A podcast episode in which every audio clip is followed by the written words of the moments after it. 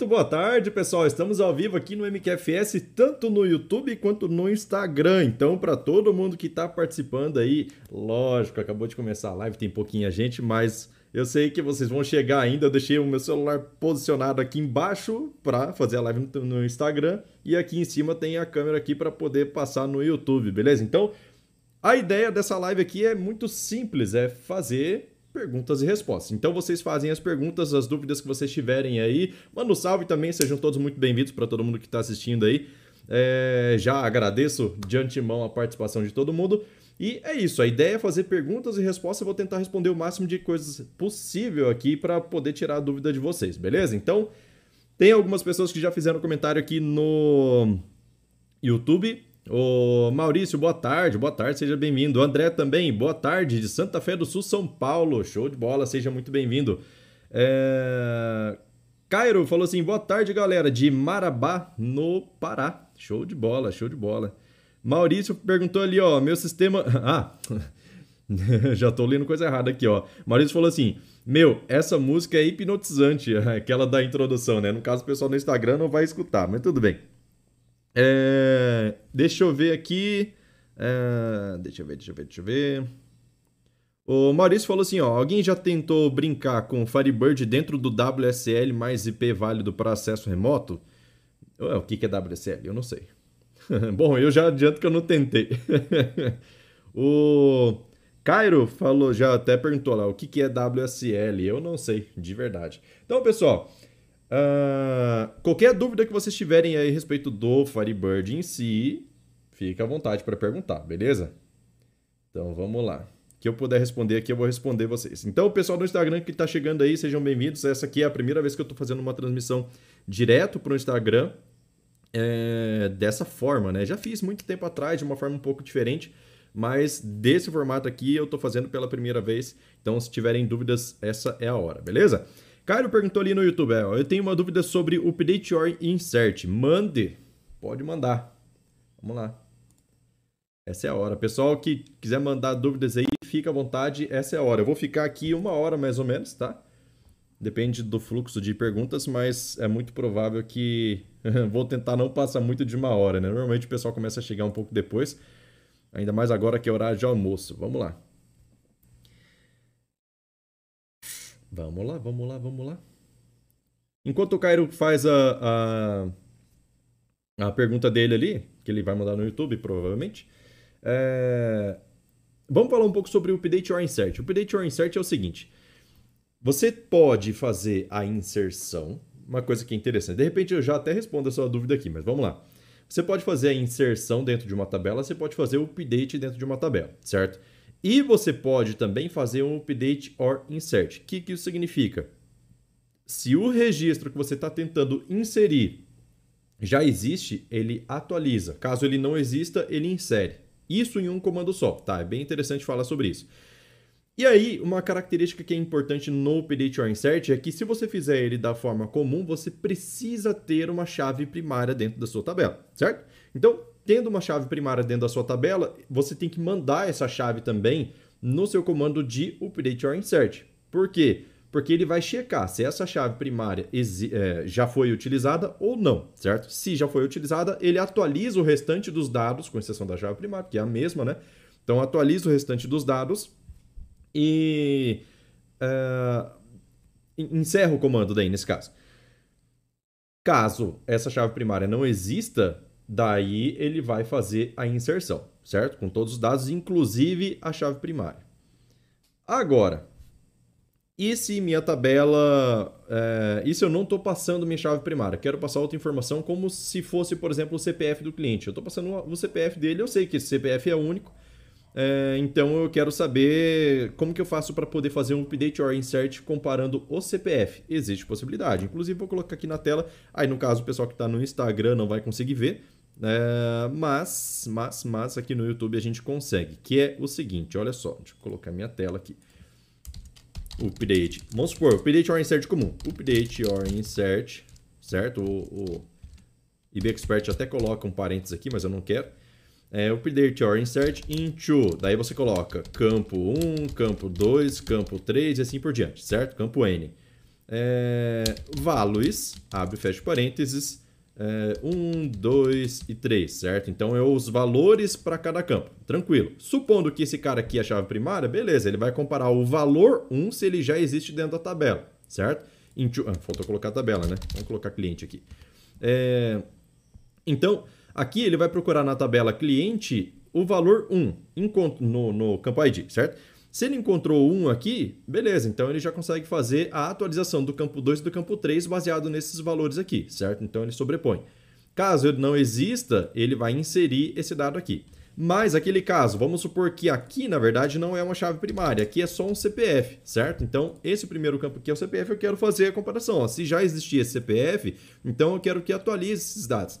E aí esse campo, esse comando, ele tem o seguinte, ó, matching abre fecha parênteses e coloco qual é o campo ou quais são os campos que eu quero que ele faça a comparação. Então, para esse campo aqui, ó, CPF, ou seja, ele tem que estar tá na lista de colunas daí nesse caso, ele vai procurar CPF1 existe? Existe, então tá. Então aqui você pode colocar um ou mais campos. Coloca assim, por exemplo, CPF, vírgula, campo 2. Então essa combinação de 1 para CPF, 2 para o campo 2, se essa combinação já existir, ele atualiza o campo 3. Caso contrário, ele insere os dados, certo? Então, baseado em outros campos, não precisa ser necessariamente na chave primária. É... Aí vamos ver a pergunta que ele fez ali. Se de repente eu já até respondi, né? Vamos lá. Ele falou assim, ó. É... Para ele fazer o update, se existir o registro, não inserir. Na verdade, eu não sei como usar. Ah, tá aí, então tá respondido. Queria saber do zero mesmo. Beleza, então é, tá, tá respondido aí, né? Se ficou alguma dúvida, é só me falar. Então, basicamente é isso, ó. É muito simples. O comando insert normal é isso daqui. Você só coloca aqui um update or insert. E aí aqui, ó, sempre vai ter que ter. Por exemplo, a, a tabela cliente aqui, ó. Tabela cliente, ela tem o ID, certo? Que é uma PK. Então, o próprio update or insert, se eu não colocar o matching aqui embaixo, ele vai observar. Bom, tem chave primária na tabela? Tem, é o campo ID. Campo ID está informado aqui? Não tá nesse caso aqui, tá? Nesse exemplo, não tá. E se ele não tá informado aqui, eu vou. Uh, ele vai dar um erro falando assim: ó, você está tentando fazer uma, um update or insert uma tabela e você não informou qual é o ID que ele tem que usar para poder fazer a pesquisa. Ele vai dar erro. Então, se, se é pelo ID que você precisa comparar, então você precisa colocar o ID aqui e colocar os demais campos, certo? Se você quer colocar aqui é, o CPF, daí coloca o matching embaixo e aí você informa. Então, se não é o ID, qual é o campo que você quer colocar, beleza? Então, não é obrigado a utilizar o ID sempre, tranquilo? Vamos lá, Maurício falou assim, ó, quais são os registros, os requisitos básicos que eu tenho que alterar no Firebird.conf para eu habilitar acesso remoto?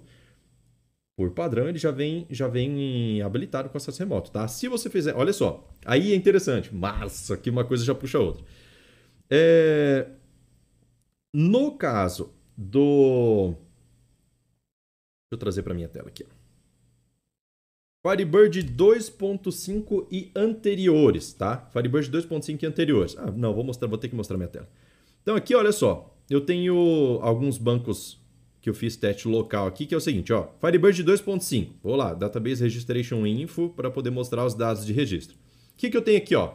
Server protocolo. Então, qual é o seu, qual é o tipo de conexão que você quer fazer? No meu caso aqui, eu sempre coloco o TCP/IP, mas tem muita gente que utiliza protocolo local. E aí aqui você só coloca o apelido do banco ou o caminho do banco, certo? Mas é, no meu caso, eu coloco o TCP/IP por dois motivos, tá? Remote TCP/IP. Por quê? Uma que eu tenho várias versões do Firebird instalado na minha máquina. Isso é possível. Tenho versão 2.0, 2.1, 2.5, 3 e 4, certo? Então aqui eu coloco uma porta diferente para cada versão do Firebird. Então eu tenho que colocar aqui o IP e a porta, certo? Agora, se eu colocar, se eu tivesse só uma versão do Firebird aqui e colocasse local, você consegue acessar normalmente o seu Firebird sem problema nenhum, tá? E isso não impede você de, acessar a partir de outras máquinas, inclusive, só que daí a partir de outras máquinas você tem que colocar o IP mesmo. Mas na versão 3.0 em diante, teve uma modificação no instalador do Firebird, nos arquivos de instalação, que é o seguinte: você não precisa mais, é, se você quiser um acesso embarcado, você não precisa mais uh, fazer a instalação de um pacote separado de arquivos. Porque até a, até a versão 2.5 você tinha o pacote de instalação para multiusuário e tinha o pacote de, de instalação para monousuário, que é o acesso embarcado. Então, são pacotes diferentes de acesso, certo? Acesso embarcado sempre exigiu apenas, uh, sempre permitiu apenas uma conexão por vez. Beleza. Quando você instala a versão 3.0 hoje em dia, ele já vem com os dois embutidos no mesmo pacote de instalação tanto multiusuário quanto embarcado. O que, que muda? Como que, como que o Firebird sabe se o que você quer é um acesso embarcado ou acesso multiusuário? Pelo protocolo. Tá? Então aqui, ó, se você colocou o protocolo TCP/IP, então ele entende, bom, se é TCP/IP, então é multiusuário. Daí você coloca aqui 127.0.0.1, apontando para a própria máquina, a porta onde está rodando seu Firebird pronto.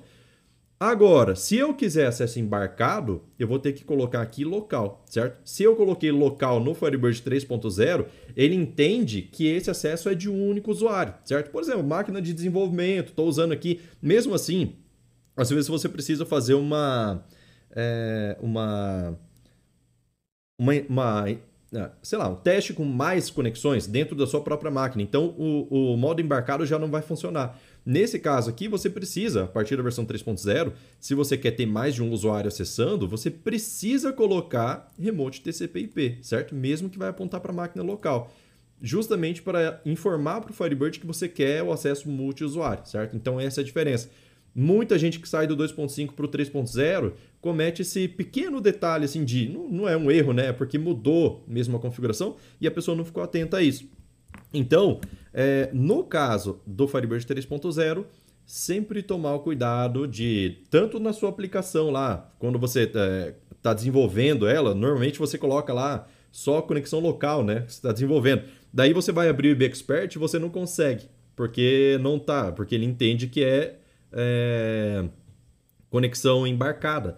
E aí você tem que fechar a sua aplicação ou desconectar lá o componente de conexão para conseguir usar o IB Expert. Então, todos os lugares que você for usar, sempre deixa remote TCP/IP a partir da versão 3.0, que daí você não vai ter dor de cabeça, beleza?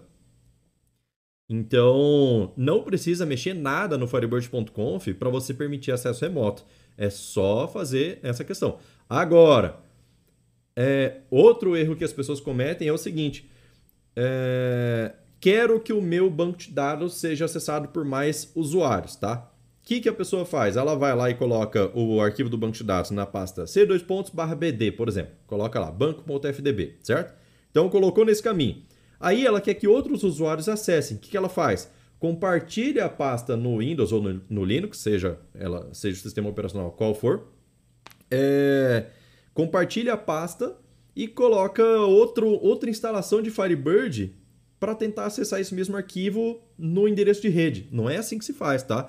Então você faz a instalação do Firebird é, é, modo de serviço, por exemplo, tá? Para ele poder acessar através de, de, da API de comunicação. Então, você faz a instalação do Firebird só no servidor e nas máquinas clientes você manda só a FB Client, certo? Pelo menos a FB Client, tá? Tem outros arquivos que são importantes, mas pelo menos a FB Client, porque a FB Client é o driver de comunicação entre a sua aplicação e a API que está instalada lá no servidor. E é só essa instalação do serviço do Firebird que está lá no servidor que faz o gerenciamento de acesso ao arquivo do banco, certo? É importante que só tenha um fazendo esse tipo de acesso, é, desde que você faça essa configuração certinho. Tem como fazer dois serviços Firebird acessar o mesmo banco?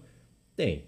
Mas é para casos muito específicos onde você tem, sabe, um problema assim de performance que já está, sei lá, banco gigantesco e gigantesco, pode colocar aí para, sei lá, 100 GB para cima, é, pelo menos, pelo menos 100 GB, e tem um fluxo muito grande de emissão de relatórios que são pesadíssimos, sabe? Então, é, aí entra esse caso. Mas se quiser entrar, quiser que eu entre mais em detalhe aí, a gente até comenta mais sobre isso. Mas assim, aí já fica bem mais avançado o negócio. É, beleza? Acho que respondido, né? O Glaston, Glaston, seja bem-vindo. Falou assim, ó, WSL é uma camada de virtualização Linux sobre o Windows. É, ah, tá. Entendi. Muitos programas para Linux podem ser instalados dessa forma no Windows. Não é, faz muito sentido, já que FB tem versão nativa para o Windows. Exatamente. É, se a intenção for maximizar a performance no Windows e você não quer Linux, pode usar o Windows Core, o Windows Server, que já conhecemos, uh, mas que vem apenas com CMD. Exatamente. Inclusive, uma coisa que é interessante é que o Windows Server, se você observar a quantidade, vamos supor, acabou de instalar o Windows Server e vai ver lá o, o que ele está rodando nos processos, é muito pouquinha coisa. Se você for ver a quantidade de mega que ele usa lá, é muito, muito, muito pouquinho, porque ele é bem, ele é otimizado para servidor, né? Para ser servidor, não para ser uma máquina cliente. Então, pessoal do Instagram, ó, tô vendo tem tem gente aí no Instagram também. Essa é uma live para quem chegou depois, é, é uma live de perguntas e respostas. Qualquer pergunta que você quiser fazer, eu tô olhando o chat aqui de vez em quando, tá? Pode ficar à vontade para perguntar. Tranquilo? Tô passando essa live também no YouTube. Se você quiser ver tela que eu mostro aqui, aí tem que ser pelo YouTube, tá? Mas se for só para perguntar alguma coisa aqui ou participar, pode ser pelo Instagram, não tem problema. Beleza, beleza? Vamos lá, vamos lá. É... Cairo falou: top, obrigado. É, vou tentar fazer com a Rei DML. A Rei DML?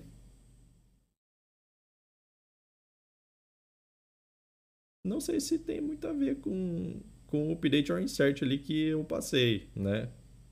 Firebird suporta Rei? É uma pergunta que as pessoas podem até fazer. Cara, ele até dá um suporte, mas é o mínimo de suporte. Mínimo, mínimo.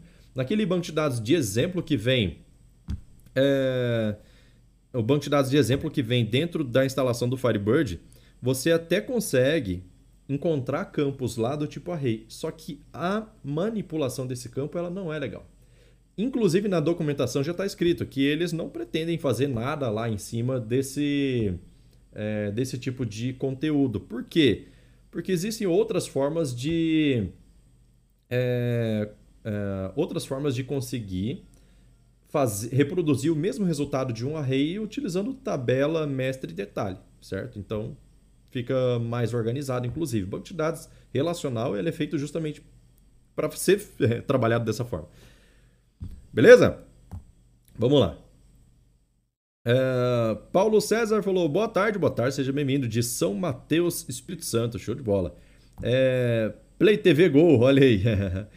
É, tem algum tipo de relatório no FS, tipo AWR, do Oracle, hum, hum, hum, que mostra as queries weights, etc. Aí não vou saber dizer.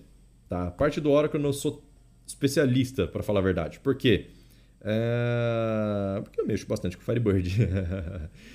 o que normalmente eu tento ensinar ao máximo assim que é compatível com todos os bancos relacionais é a própria linguagem SQL e PSQL muda. O PSQL tem mais é, mudanças entre um banco e outro, mas é, a lógica é praticamente a mesma. Por exemplo, toda linguagem, todo banco de dados relacional tem trigger, procedure, tem laço de repetição, tem estrutura condicional, tem, enfim, números, funções, tem inúmeros recursos que são compatíveis entre um banco e outro, são semelhantes entre um banco e outro. Muda só o nome, tá? Então, a ideia é essa. Tranquilo? Vamos lá, vamos lá. É uma pena que eu não posso responder sobre isso, mas vamos lá. Glaston falou assim, ó, mas não dá para ter multiversão do Firebird desse jeito. Cadê? Se tiver um servidor API do FB, estiver local, eu não lembro qual jeito que ele está falando, né? Eu já falei sobre isso agora há pouco, então não sei exatamente qual é o jeito. É, vamos lá. Se tiver um servidor de API do Firebird estiver local nele, a, veloci a velocidade local é muito melhor que localhost e não requer configuração TCP e Firewall. É, se você só está trabalhando com um único usuário, beleza. Você trabalha com embarcado, ele é um pouco mais rápido. Não é tão mais rápido assim, não, mas é mais rápido porque ele não precisa passar por gerenciamento de usuários nem nada. Só conecta lá com o SysDBA e pronto. É um acesso direto, vamos dizer assim. É, Victor falou assim: almoçando e aprendendo com o mestre e mandou um foguetinho, show de bola. Então, o, o legal, legal. Então, o Victor já. É, já dá para saber que o cara já está participando aí de, de conteúdos é, há mais tempo no canal, né? Quem conhece o tal do foguetinho sabe que a ideia, que, a ideia do foguetinho é o seguinte, para quem não sabe. Toda vez que você aprendeu alguma coisa aqui no canal, você manda um foguetinho no comentário, só para eu poder saber. E quanto mais foguetinho você mandar, mais coisa você aprendeu, certo? É interessante só para poder ter esse tipo de feedback que é bem rapidão. Você só manda foguetinho ali e pronto. Lembrando que para poder mandar foguetinho no celular é fácil, tem uns emojis lá. No Windows, você aperta Windows ponto.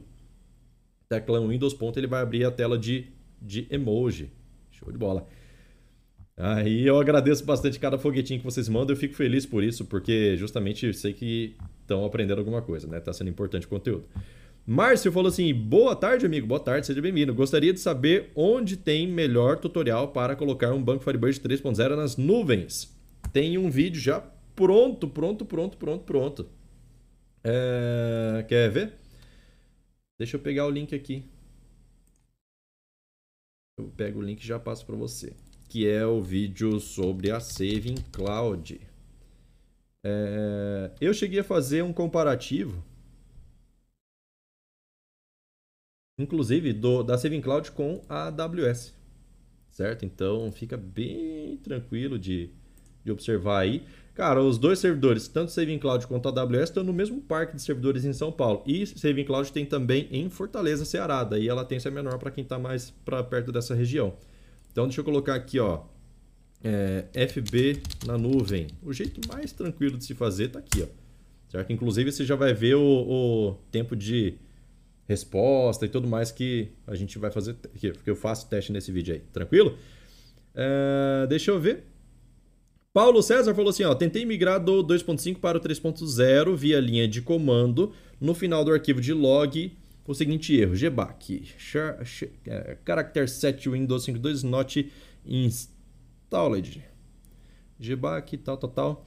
É, a pasta Pasta. Cara, cara, cara. Acho que é pasta intl. Hum. Program Files. Deixa eu ver. Firebird 3.0. intl. Exatamente, ó. Pasta intl. Qualquer coisa, cara. Isso aí é porque faltou algum arquivo, tá? Qualquer coisa, é só questão de você pegar essas, esses arquivos excedentes aí do, do Firebird e jogar tudo naquela pasta. É... No vídeo que eu mostrei, eu falei justamente sobre selecionar só os arquivos necessários para você poder levar isso daí lá. Só que você pode copiar a pasta inteira, tá? É até mais garantido. Que daí evita esse tipo de problema. Aí você pode fazer tranquilo. E o Cairo já mandou foguetinho, ó. Show de bola. Obrigado. que bom. Paulo falou assim, ó. É, aplicando a sua videoaula de migração. Show de bola. Que é justamente o que ele estava comentando ali, né? Marcelo já mandou foguetinho ali também. Show de bola. Obrigado. É... Deixa eu ver. E o Márcio falou assim, ó. Estou usando o servidor da Open Data Center, acessando o meu sistema local via browser. Conhece? Open Data Center, cara, eu acho que eu já ouvi falar, mas nunca, nunca fiz teste, não. Mas assim, tendo uma latência boa, vai embora. Não tem, não tem erro. Márcio é, é o método mais indicado? Tá, aí vamos lá. Sobre colocar banco de dados na nuvem. Método mais indicado é justamente você criar uma API de comunicação entre os seus sistema e o seu banco de dados, onde o seu banco de dados fica escondido no servidor, certo? Você não deixa ele como uma porta aberta para fora, tá? Esse é o jeito mais indicado por conta de segurança. Então, a única forma de você acessar o seu, seu, é, seu banco de dados é através da API, com autenticação e tudo mais. Outra coisa que as pessoas costumam fazer também é, por exemplo, colocar um servidor em nuvem.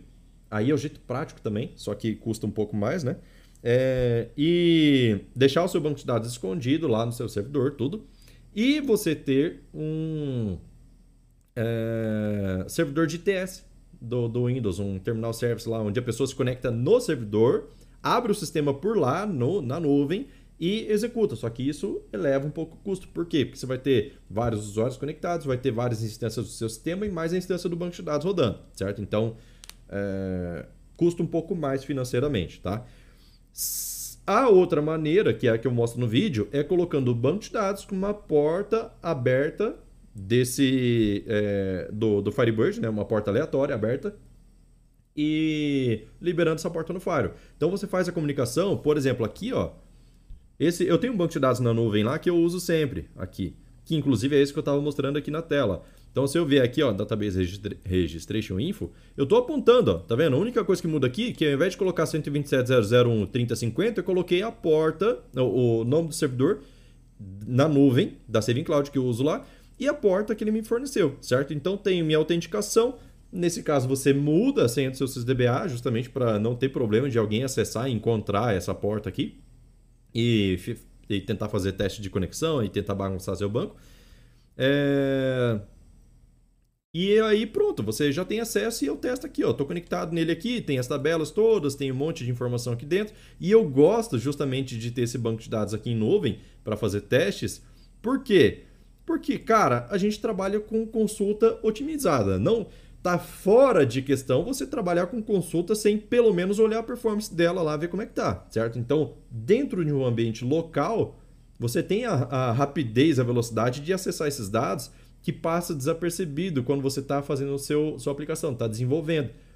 Quando você coloca seu sistema em um banco de dados que a rede é precária ou coloca em nuvem, que daí tem uma latência maior, aí você começa a enxergar gargalos de performance que você não enxerga no local. Então eu coloquei meu banco de dados aqui em nuvem de propósito, porque todo script que eu vou fazer, eu me obrigo a fazer na nuvem. É mais demorado? É. Mas é assim que eu encontro e melhoro cada vez mais as minhas técnicas de performance aqui para poder passar para vocês. Então a ideia é que seria interessante vocês fazerem isso também no sistema de vocês. Beleza? Uh, vamos lá, vamos lá, vamos lá. Deixa eu ver. Uh, deixa eu ver. Alexandre falou assim, ó. Fiz um script. Ah, só aqui no Instagram, ó. O João falou boa tarde, de é, Cotia, São Paulo. Show de bola, seja bem-vindo.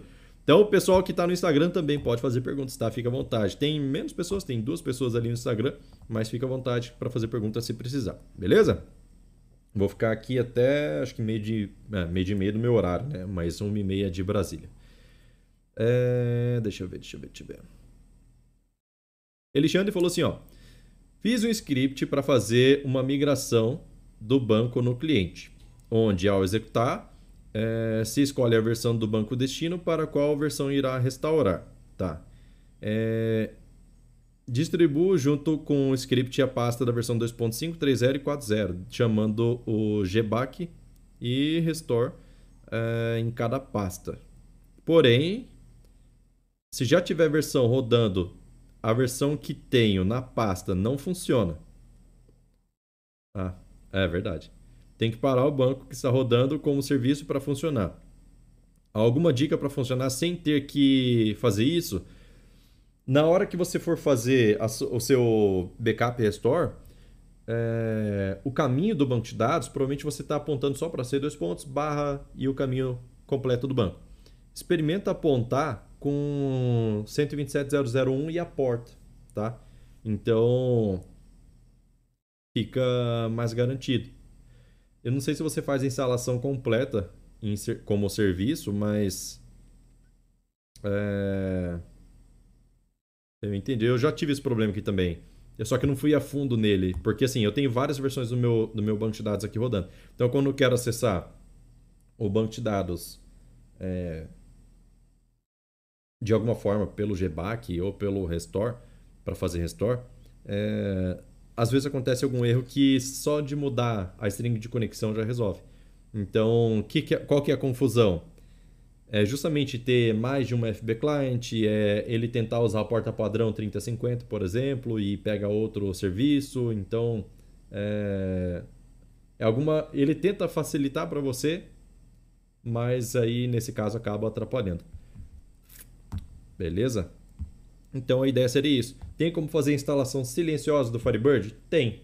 Você consegue mandar comandos para o executável do instalador e você consegue é, é, fazer essa instalação. Ou você pega o pacote zip e o pacote zip você consegue instalar como serviço usando. Não sei se tem um bat lá dentro da, da instalação, mas você pode criar o seu próprio bat lá, que é bem facinho. É inst svc é, espaço i para instalar espaço menos N, e aí você coloca o nome da instância, por exemplo, FB40 meu.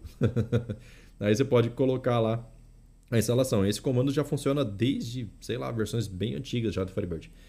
Beleza? Vamos lá. É... A Dilson falou assim, ó, boa tarde, MQFS. Boa tarde. Meu nome é Edson. Vamos lá. Boa tarde, MQFS. Ou tá falando com a comunidade, né? Então, boa tarde a todo mundo. Uma pergunta que fica mais performático, first 1 ou host 1? É a mesma coisa, tá? Interpretação da mesma coisa. Por que, que existe os dois, então? o Diz falou, eu sei, beleza. então, por que, que tem os dois no Firebird? Tem tanto first 1 quanto host 1. só por compatibilidade com o padrão SQL ANSI. Tá? Então, pessoas que vêm de outros bancos de dados que não existe o First 1, pode usar o ROS normal que vai funcionar. Tá? Então, é mais por compatibilidade de linguagem. É... Então, o Firebird ele tenta seguir o máximo a risca o padrão ANSI SQL. Por isso que eu gosto de usar o Firebird, porque até para poder passar conteúdo para o pessoal, quanto mais parecido com o padrão ANSI SQL, mais chance de você conseguir ter uma curva de aprendizado mais alta, certo? Mais rápida. É... Para outros bancos. Então, você aprendeu dentro do Firebird, para você aprender um outro banco de dados fica mais fácil. Em relação à linguagem, tá? Porque padrão SQL é sobre a linguagem SQL. Então, é basicamente isso. Não tem, não tem diferença nenhuma em relação à performance. É a mesma coisa. Alexandre, a forma que estou usando e está dando certo é ter, banco, é ter o banco e a minha API na nuvem. Nos clientes ficam apenas as aplicações terminal. Exatamente, isso é interessante. Uh, o que, que é o que, que é massa do Firebird nesse sentido? É que, por exemplo, se você não tem. Cara, vida de programador é foda. Você é, tem muita demanda e às vezes você não tem tempo. O seu cliente quer porque quer que seja em nuvem, porque ele quer acessar relatório de casa.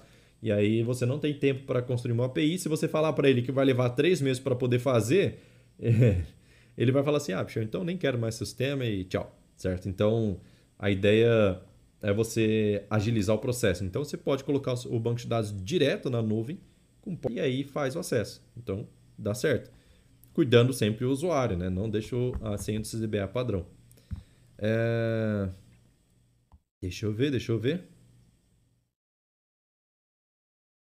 O Adilson falou, maravilha, valeu Edson. Opa, valeu, valeu. Então, lembrando, pessoal, aprendeu qualquer coisa aqui nessa live, manda foguetinho aí no comentário, só para poder saber que você aprendeu, beleza? O Adilson, eu sei que já, já aprendeu alguma coisa aí agora que ele acabou de perguntar. Mas se você que está só assistindo, manda um foguetinho aí também. Eu fico feliz de saber que você também está aprendendo, certo? Só se você aprendeu alguma coisa. Não aprendeu nada aí não adianta. André falou assim, ó.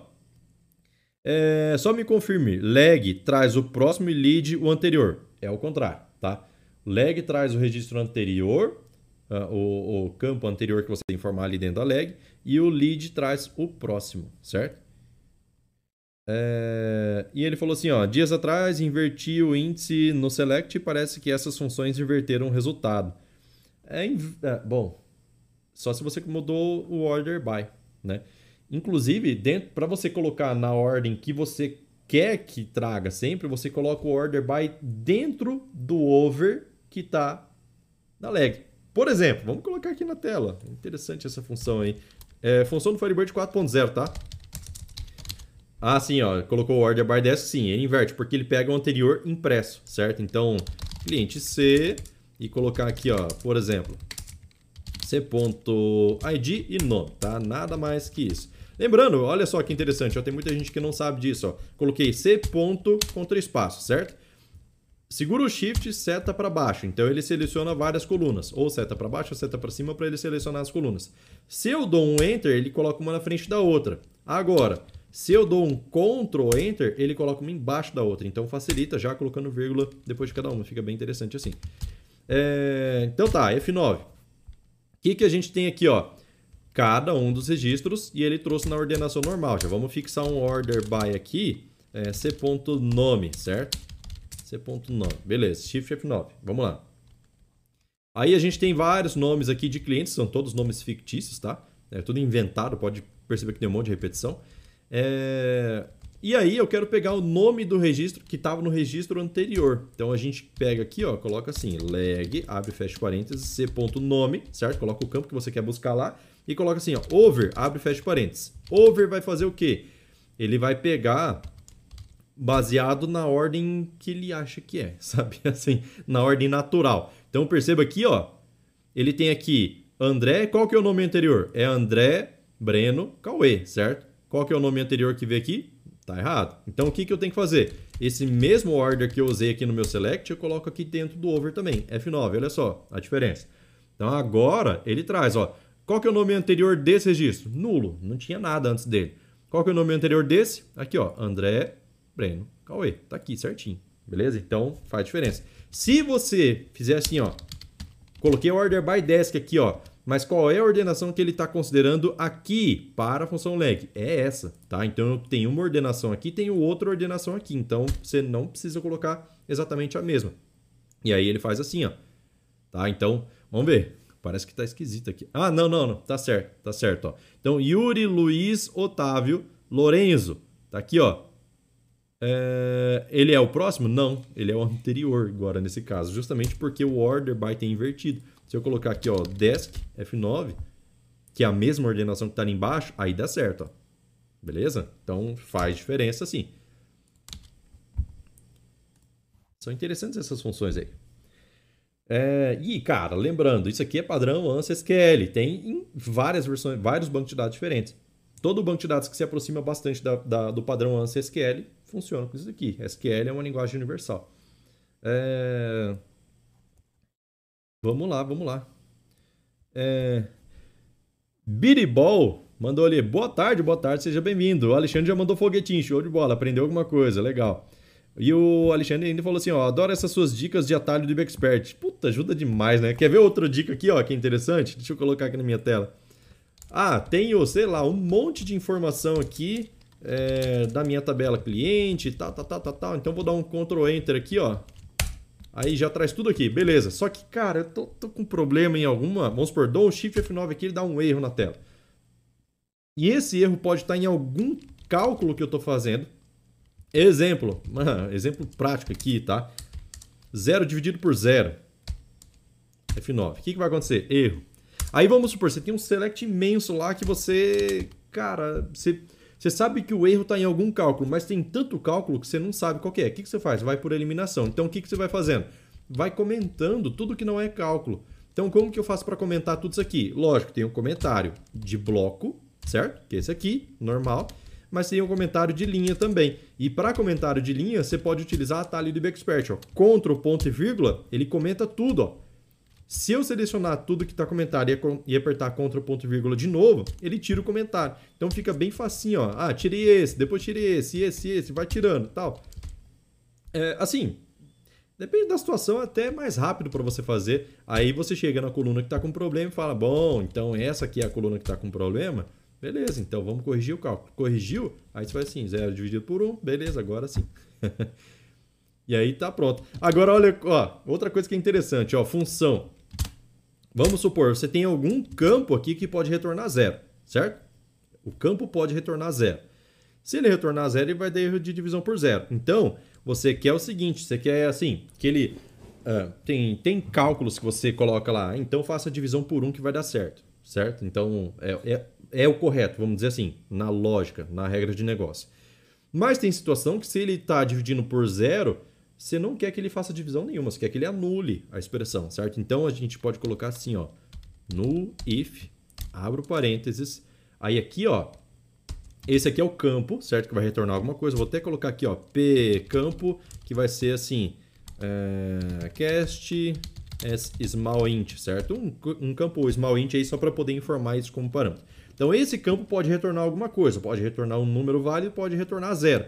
Se ele for igual a zero, e aí vem o segundo parâmetro aqui, ó, certo? Então a gente tem no if, aí tem o campo sendo passado por parâmetro. Se esse campo da esquerda for igual, da esquerda dos parâmetros aqui, for igual ao valor que está aqui na direita, então ele anula, certo? Então anule se esse campo for igual a esse, certo? Então se ele for igual a esse, ele anula. O que, que acontece se eu fizer uma divisão por nulo, por exemplo? Que ele vai retornar nulo, certo? Essa função aqui, ó, vai retornar nulo. Se ele fizer uma, uma divisão por nulo, qualquer cálculo matemático por nulo sempre vai dar nulo, só que ele não dá erro, certo? Então aqui, ó, eu posso deixar esse no if aqui, F9. Se eu mandar zero aqui, ó, ok? O que, que acontece? Anula a expressão, não vai mais dar erro e o cálculo vai passar sem problema nenhum, certo? Então, acho que isso daqui é interessante todo mundo saber. Tranquilo? Tranquilo? É... Vamos lá. E o Adilson falou assim: que da hora, dá para fazer fluxo de caixa com isso. Dá mesmo, você vai pegando o registro anterior para pegar o saldo anterior e vai fazendo. Fluxo de caixa, saldo de estoque, saldo anterior, atual e tudo mais. Vamos lá. Pessoal que está no Instagram quiser fazer perguntas, pode fazer, não tem problema. Será que eu deixei o comentário ativado aqui? Acho que deixei. Ah, deixei sim. Beleza. Então, isso aí, pessoal do Instagram. Tô vendo vocês. Vamos lá. Quem mais? Mais perguntas? Essa é a hora, hein? Vou ficar aqui mais 20 minutos. E o Caio já mandou foguetinho aí, show de bola. Então aprendeu mais alguma coisa também. Lembrando, pessoal, dá like aí na live. Like ajuda demais, demais, demais aqui. Vamos lá, vamos lá. O YouTube só vai compartilhar o conteúdo se vocês derem like, essa é a realidade. Ele compartilha com algumas pessoas, fala assim: vamos ver se o povo vai gostar. Se gostar, a gente compartilha. Se não, tchau. é, deixa eu ver aqui, ó. O. Cierre Costa enviou solicitação para participar do seu vídeo ao vivo. Vamos ver se eu consigo colocar para participar aqui. Deixa eu ver. Até tirei o fone para poder ouvir melhor. Vamos lá. Vou aceitar aqui, ó.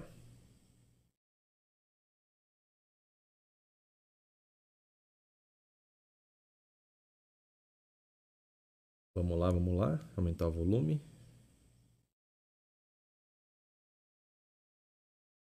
E aí, será que vai?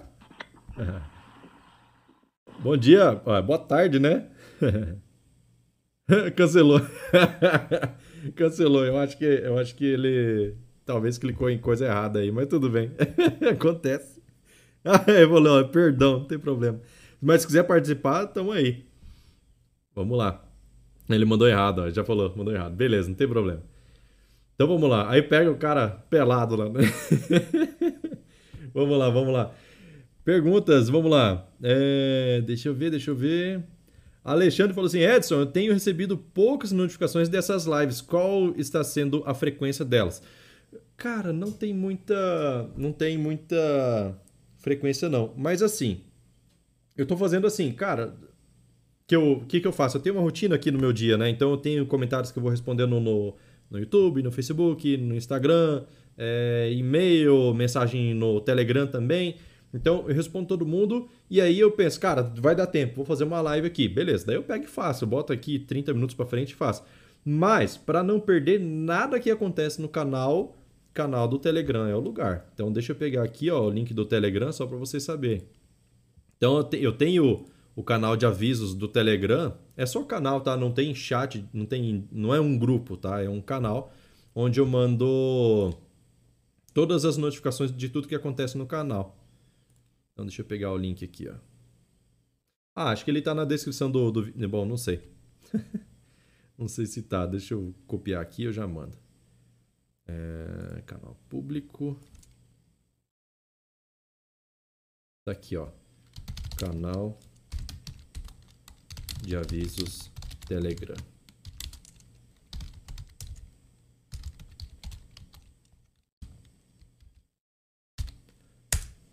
Então, quer receber notificação de tudo que acontece no canal? Tá aí. Inclusive, inclusive, cara, tem uma coisa foda, foda, foda que está acontecendo no canal aqui, que é justamente o, a, a possibilidade da participação dos eventos Turbo SQL. Turbo SQL. Então, deixa eu colocar na tela aqui só para vocês verem. Olha só. Se você entrar aqui, ó, mqfs.com.br, certo? Clicou aqui, mqfs.com.br. Para quem que é? Vamos lá é, para todo mundo que está precisando melhorar os conhecimentos de SQL. Edson, mas para qual nível de conhecimento? Como é que você sabe? Na verdade, eu não sei. Quem sabe é você, o tanto que você sabe. Então, vou clicar aqui ó, no evento, certo? Então, você entra aqui, mqfs.com.br, clica em evento, e ele vai abrir essa tela aqui, ó, TurboSQL, certo? TurboSQL foram eventos que aconteceram dentro do mês de novembro do ano passado. Cara, foi simplesmente o melhor evento que eu já fiz até hoje no canal. São três anos de canal, já fiz vários eventos. Quem já está aqui mais tempo sabe. O André mesmo, André, André Ferreira, que está aí, ó, já está há bastante tempo no canal. Ele já participou bastante de, de, de eventos aí, já é aluno e tudo. E esse evento aqui, TurboSQL, eu fiz uma coisa totalmente diferente. O que, que eu fiz? Eu separei os conteúdos por níveis de conhecimento. Então tem aqui, ó, beginner, que é o cara que está começando com banco de dados, certo? Então está começando. Tem aqui, ó, conteúdo das três aulas, o que, que vai ser passado aqui, ó. Tem aqui TurboSQL Easy, o que, que vai ser passado? Tá aqui, ó. Inclusive comando merge, a gente vai ver várias dicas de update, insert, delete, por aí vai. Inclusive o update or insert está sendo citado aqui, ó, certo? Daí tem aqui, ó, a parte intermediária. Então, se você já tem um conhecimento um pouco mais avançado e quer melhorar aí em relação à performance, tá aqui, ó. Esse é o cara, certo? Então entra aqui e se inscreve. E TurboSQL Hard, que esse cara, esse aqui a gente desenvolve com SQL e PSQL, conexão de dois bancos separados, um em novo e outro local. A gente desenvolve isso daqui dentro dessas três aulas, um sistema de licenciamento de software, certo? Através do banco de dados. Então, o que, que acontece? Seu cliente contratou 10 licenças de acesso ao seu, ao seu sistema. Daí você vai lá e configura isso dentro do servidor através desse conteúdo que eu passei aqui no TurboSQL Hard. É, você configurar, então esse cliente aqui, esse NPJ, tem 10 acessos. Quando ele fizer 10 conexões no banco de dados, essas 10 conexões vão ter acesso de leitura e gravação. As conexões que passarem dessas 10, a 11 a 12 e assim por diante, vão ter acesso somente à leitura. E se alguém se desconectar dessas 10, ele sabe exatamente, essas 10 aqui são as que têm acesso de leitura e gravação. Se essas 10 aqui se desconectarem, exemplo, desconectou 5 dos que tinham acesso à leitura e gravação. Os próximos 5 da fila, vamos dizer assim, vão passar a ter acesso de leitura e gravação sem precisar sair do sistema. Ele é automático. Fulano, sai do sistema aí que eu preciso gravar uma tela. Beleza, o cara sai, daí você consegue gravar. Cara, é, é muito foda. Foi uma das coisas, uma, uma das melhores coisas que eu já desenvolvi aqui no canal em relação a banco de dados usando SQL e PSQL. E tudo isso daqui, ó, é de graça. Clicou, se inscreveu, na próxima segunda-feira vai chegar no seu e-mail, no seu WhatsApp, as aulas. Na segunda, a primeira aula, na quarta, a segunda aula e na sexta, a terceira aula, certo? É de graça, cara. Isso aqui é para fazer a galera ficar fera no banco de dados, beleza? Então, você pode se inscrever em um ou em todos, só que eu já vou avisando. Cada aula dessas aqui, ó, tem em média uma hora de duração. Se você se inscrever em todos, cara, não vai dar tempo de ver tudo. Ou talvez até dê. Mas vai ser difícil, cara. É puxado. É puxado mesmo. Beleza? Então, tá aí a dica. Quem quer aprender SQL e PSQL, é, você pode acessar esse site aqui ou pode clicar no link aqui da descrição. Beleza? Vamos ver os comentários aqui. É... Cadê? Wesley falou assim, ó. Mandou um foguetinho, show de bola. Trabalha muito tempo com Firebird desde a versão 1.5 e penso que a comunidade Firebird deixa muito a desejar com relação às bibliotecas para Ruby, é, Elixir e até mesmo em PHP. É, existem trabalhos grandiosos que, que tentam contornar esse problema, mas Firebird ainda não é voltado para a web. É, eu adoro esse SGBD, mas quando é para a web, o Postgre é muito mais amigável. Sabe por que, que isso acontece? Porque o Firebird é um projeto open source, tudo bem, o Postgre também é, né? Mas é, a diferença de quantidade de desenvolvedores que tem dentro do Postgre e dentro do Firebird é, é absurda. Postgre recebe muito é, apoio financeiro de inúmeras empresas que utilizam aí. Firebird não. Firebird recebe apoio financeiro também de várias empresas, mas, é, mas não são tantas assim como o Postgre. E aí, depende muito da comunidade, de pegar lá e desenvolver alguma coisa para poder é, ajudar a comunidade. Né? Então, projeto open source é assim. Tem os desenvolvedores que trabalham com o core do Firebird e tem pessoas aleatórias que falam, cara, vou mexer aqui e fazer um driver para essa linguagem. Então, vai lá e faz. Então, assim, realmente, é... essa não é uma... Esse, esse... Tudo bem, eu entendo, entendo e concordo que quanto mais drivers de comunicação tiver com linguagens diferentes, melhor, melhor para o Firebird. Mas isso não é feito pela equipe de desenvolvimento do Firebird, é... que é pequena, certo? Então, assim, o que os caras fazem lá é praticamente milagre e, e outra. Tudo bem, assim, com relação a linguagem, eh, drive de comunicação linguagem de programação pode ser mais precário do que outros bancos. Mas em relação à velocidade, o Firebird está tá indo muito bem.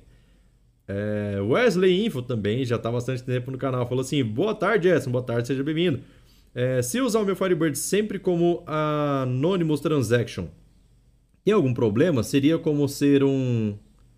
Seria como ser como uma, uma SQL? Não sei como que é o MySQL, mas assim, problema não tem. Qual que eu, qual, assim, o que que, que que acontece quando você cria uma transação autônoma? Você abre uma outra, certo? Então, por exemplo, o que poderia ser resolvido dentro de uma única transação acaba sendo resolvido dentro de outra. E aí você perde o controle do seguinte, olha só. Problema clássico que todo mundo tem: venda. Vou fechar minha venda. Quando você fecha uma venda, você atualiza status de é, caixa, atualiza estoque, é, sei lá, atualiza financeiro do cliente se ele fez é, venda, fez a compra dele na promissória, alguma coisa assim, atualiza cartão, qualquer coisa, certo? Então você faz inúmeros processos dentro do fechamento da venda. Fez o fechamento da venda, você pode colocar tudo isso, todos esses processos dentro de uma única transação. Por quê? Caiu energia, deu problema, abortou, ele aborta tudo. Então você sabe, se a venda foi fechada é porque todo o processo foi concluído. Se a venda foi está em aberto, significa que nada foi lançado, nem estoque, nem financeiro, nem, nem nada, sabe? Então, é, trabalhar com transações autônomas nesse exemplo é um problema, porque você pode é, atualizar o fechamento da venda numa transação autônoma. Ele já grava lá e comita. É, daí você vai fazer pela sua aplicação a movimentação do estoque. Comita. Daí você vai atualizar o seu caixa, pum, caiu energia, você não sabe se gravou ou se não gravou. Você vai ver, a venda está fechada, o estoque está certo, mas o caixa está furado. Então, assim, tudo isso porque você usou transação autônoma. Então, às vezes não compensa, tá? Outro detalhe, quando você abre transação autônoma, você vai acabar duplicando ou triplicando as transações que você tem dentro do seu banco de dados. Quanto mais transações longas você tiver, pior é. Certo? É... O MySQL não precisa de abrir transações. Na verdade, na verdade, tá, eu posso estar falando besteira. Posso estar falando besteira porque eu não conheço o MySQL a fundo, mas eu sei que ele é um banco transacional. Se você. A, a, a, o trabalho. Um banco relacional. Que, perdão. Se você trabalha com um banco de dados relacional, é muito provável que ele tenha suporte a transações. Se ele tem suporte a transações, mesmo que você não precise abrir a transação, alguém está fazendo isso. Ou é o seu componente na aplicação, ou é o seu próprio banco de dados. Tá? Que ele percebe, ó, não foi aberta nenhuma transação, então eu vou abrir automaticamente. Mas ele faz isso. E no caso do Firebird, por exemplo, se você não tem controle sobre transações, acontece o que inclusive falaram para mim é, hoje, hoje não, final de semana agora, falaram para mim o seguinte, cara, olha só, eu tenho problema na minha aplicação que, que os dados que a máquina 1 grava só fica visível para as outras máquinas quando ele fecha o sistema. Por que isso? Falha no controle de transação. Se você não dá o commit lá logo depois que você fez um post, alguma coisa assim de algum dado, algum append, é, essa informação ela não é visualizada em outras máquinas. Por quê? Porque ela não está comitada ainda. Quando fecha o sistema, o componente que estava aberto ali, que está segurando essa transação de forma automática, ele fala assim: bom, tem um monte de alteração aqui, eu vou comitar. Daí ele comita e sai, porque está fechando, está destruindo o componente. Então, o último suspiro dele é comitar a transação. Daí ele comita e fica visível nas outras máquinas. Então, é... ter o controle da transação que você tem é mais é, interessante do que não ter. Porque se você não tem, alguém está controlando. E que horas que essa trans transação vai ser comitada? Você não tem controle sobre isso certo? A não ser que isso seja configurável no MySQL, por exemplo, tá? É... Vamos lá. Alexandre falou assim, ó, show essa questão do licenciamento, mas isso funciona para aplicações em três camadas? Funciona, porque esse tipo de acesso fica dentro do banco de dados. Ah, e outra, por exemplo, eu acho que eu sei o que você quis dizer todos os usuários se conectam com o mesmo usuário. Por quê? Dentro da aplicação você tem o funil, que é a, a, a camada intermediária, e essa camada intermediária faz a, a conexão com o seu banco de dados. Então, a ideia é que, assim, se a sua camada intermediária faz uma conexão com o banco de dados e busca tudo para todos os usuários, aí não vai adiantar. Tá? Aí esse licenciamento não vai funcionar. Ele vai funcionar para que casos? Para caso você é, faça N conexões no seu banco de dados, certo? Sejam elas cada uma com um usuário específico ou todas com o mesmo usuário, que é o caso que muita gente usa o SysDBA. Então, ah, eu só me conecto com SysDBA. Todo usuário que conecta, conecta com SysDBA. Daí tem lá 10, 15 usuários SysDBA conectados no sistema. Beleza. Os primeiros 10, né, supondo que é um licenciamento de 10 usuários, os primeiros 10 vão ter acesso de leitura e gravação. Os próximos não vão ter. Por que, que isso funciona? Porque esse controle de licenciamento que eu faço não é por nome de usuário, é por ID de conexão. Então, cada conexão é um ID diferente independente, certo?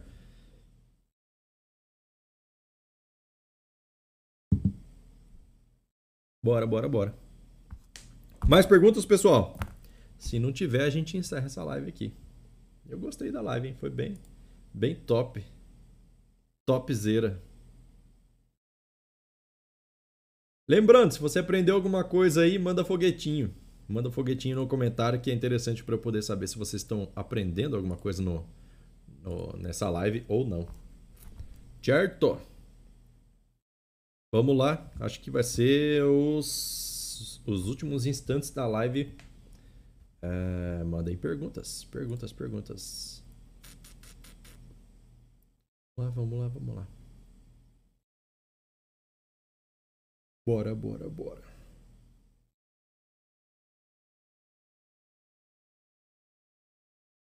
Vamos lá, dois minutos, dois minutos, hein? Dole uma.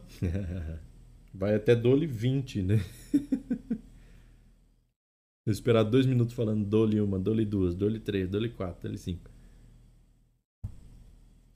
Bora, bora, bora, bora, bora.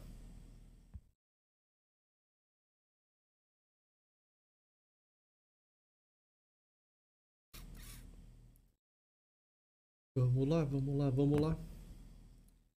Todo mundo deu like aí já? Até você que deixou o YouTube minimizado, dá um like aí para fortalecer o canal. Ajuda bastante, bastante mesmo. Bora, bora, bora, bora. Perguntas? Pessoal que está no Instagram também, quem quiser fazer pergunta, essa é a hora. Tem mais dois minutos de live aqui, daí eu vou encerrar. Bora, bora, bora. Então, quem quiser fazer pergunta, vamos lá. Tô te olhando, pessoal do Instagram. Vamos lá. Aí, começou a aparecer mais like agora no YouTube. Show de bola.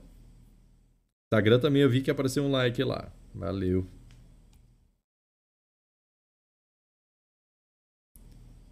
Bora, bora, bora, bora, bora. Eu acho que é isso, hein, pessoal? Acho que é isso. Se não chegar mais nenhuma pergunta, a gente encerra essa live.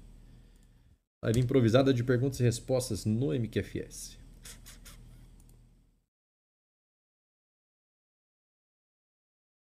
Bom, acho que fechou então. Fechou, pessoal. Então, muito obrigado pela participação. Você que está no YouTube, você que está no Instagram também, muito obrigado pela participação de vocês. É... ah, opa, ó, chegou uma mensagem ali no Instagram. Vamos lá. Consigo acessar o Firebird 3.0 com o Delphi XZ? Consegue sem problema nenhum. Firebird 3, Firebird 4, logo logo vai sair o Firebird 5, sem problema. O pessoal usa bastante FireDAC, tem gente que usa o Zeus para poder fazer conexão. É que mais? Componentes da IBX também funcionam, mas já não é mais tão indicado, né? Porque IBX é para Interbase, né? Apesar e como o Firebird surgiu do Interbase, então ele tem muita similaridade. Mas hoje em dia já, assim, quanto mais tempo passa, mais vai mudando, né? Então é, é interessante usar outros componentes. Beleza, pessoal? Então, muito obrigado pela participação de todos vocês, para todo mundo, tanto no YouTube quanto no Instagram. Obrigado pela participação. Mais para frente aí a gente com certeza vai fazer mais lives e lembrando que qualquer coisa é só mandar comentários aí, a gente sempre tenta responder o mais rápido possível. Beleza? Então é isso, vou ficando por aqui. Valeu, falou. Tchau, tchau. Até mais.